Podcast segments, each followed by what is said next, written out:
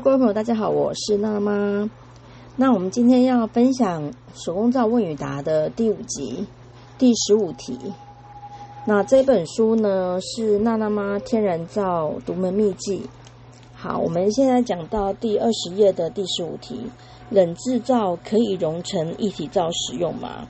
基本上我们不建议，因为冷制皂加水溶解之后呢，会像皂糊一样。那它也可以拿来清洗，但是清洁力会比较降低，而且容易长细菌。所以我们会建议，呃，你用冷制皂的话呢，还是做成固体皂会比较好。再来是第十六题，可以把固体皂配方改成一体皂吗？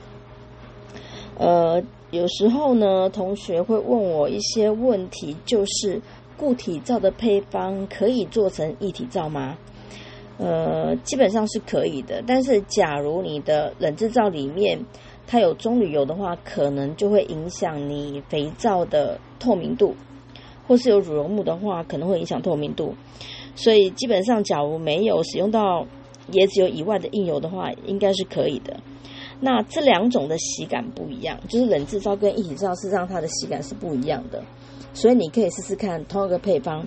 我们来举例，你可以用马赛皂配方做冷制皂，也可以做一体皂，然后两个去比较，看你比较喜欢哪一个洗感。那大家喜欢用一体皂的原因，是因为它挤压就可以了。那其实肥皂你用习惯呢，你只要起泡袋的话，其实也是很方便的。OK，好，那我们来看一下第十七题：软油跟硬油的搭配。好，基本上什么叫硬油，什么叫软油呢？硬油就是冬天会变硬的，我们叫硬油。那像一整年都呈现呃流动状态的油品，我们称为软油。好，所以基本上一百二到一百七呢的硬度，我们都可以呃做使用在身体上。好，那基本上呃软硬度都差不多。但是呢，因为每一种油它的成皂特性不一样，那所以呢，INS 基本上只给我们参考。那像澳洲胡桃油啊、洛梨油这些，INS 虽然没有很高，可是呢，可以做出坚硬又耐洗的肥皂。那我们会建议呢，你可以加一些呃硬油来增加你的硬度，比如说棕榈油的部分。好，那我们看一下呢，市面上比较常见的软油。软油的话呢，我们刚刚有提到，就是冬天不会变硬的，就叫软油。比如说橄榄、芥花、榛果啊、葡萄籽啊。呃，米糠啊，甜杏仁、葵花、小麦胚、玫瑰果，这些都是属于软油。那硬油的部分有哪一些呢？比如说棕榈、棕榈核仁、可可脂、乳木、白油、椰子油、红棕、牛油、猪油。牛油跟猪油是动物油。那其实牛油也是也是蛮好洗，猪油也蛮好洗的，它的硬度也不错。那基本上这个是硬油的部分。好。那接下来呢，我们来分享一下第十八题：如何选择油脂的配方？那基本上呢，油品里面呢，主要的成分是脂肪酸。那脂肪酸我们又称为饱和跟不饱和。饱和通常指的就是硬油，那不饱和通常指的是软油。所以基本上呢，我们会软硬油来一起搭配。比如说，呃，一般的配方可能是五十的硬油，五十的软油。那这样的洗感呢，就是你的肥皂比较不会软烂。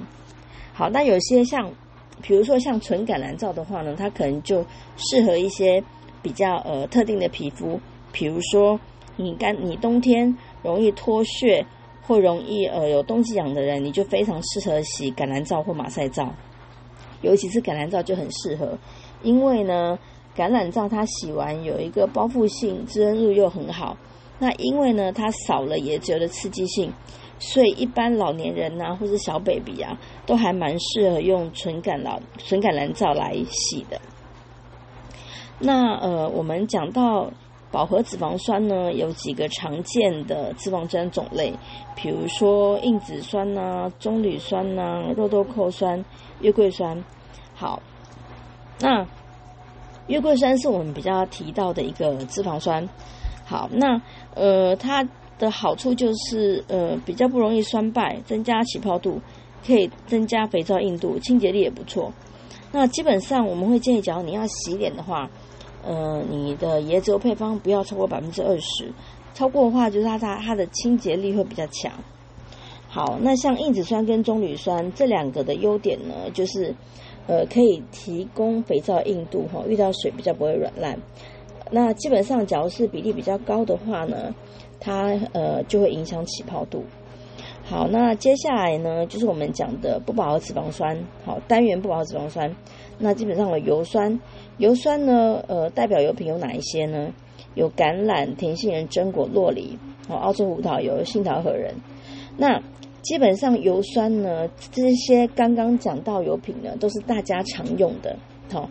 它的优点呢，就是温和滋润，然后呃抗抗氧化力呢，呃就是一般，但是呢里面呢以甜杏油来甜杏仁跟杏桃核仁油来讲呢，它是比较容易酸败的哈。我们在呃课程里面都会提到。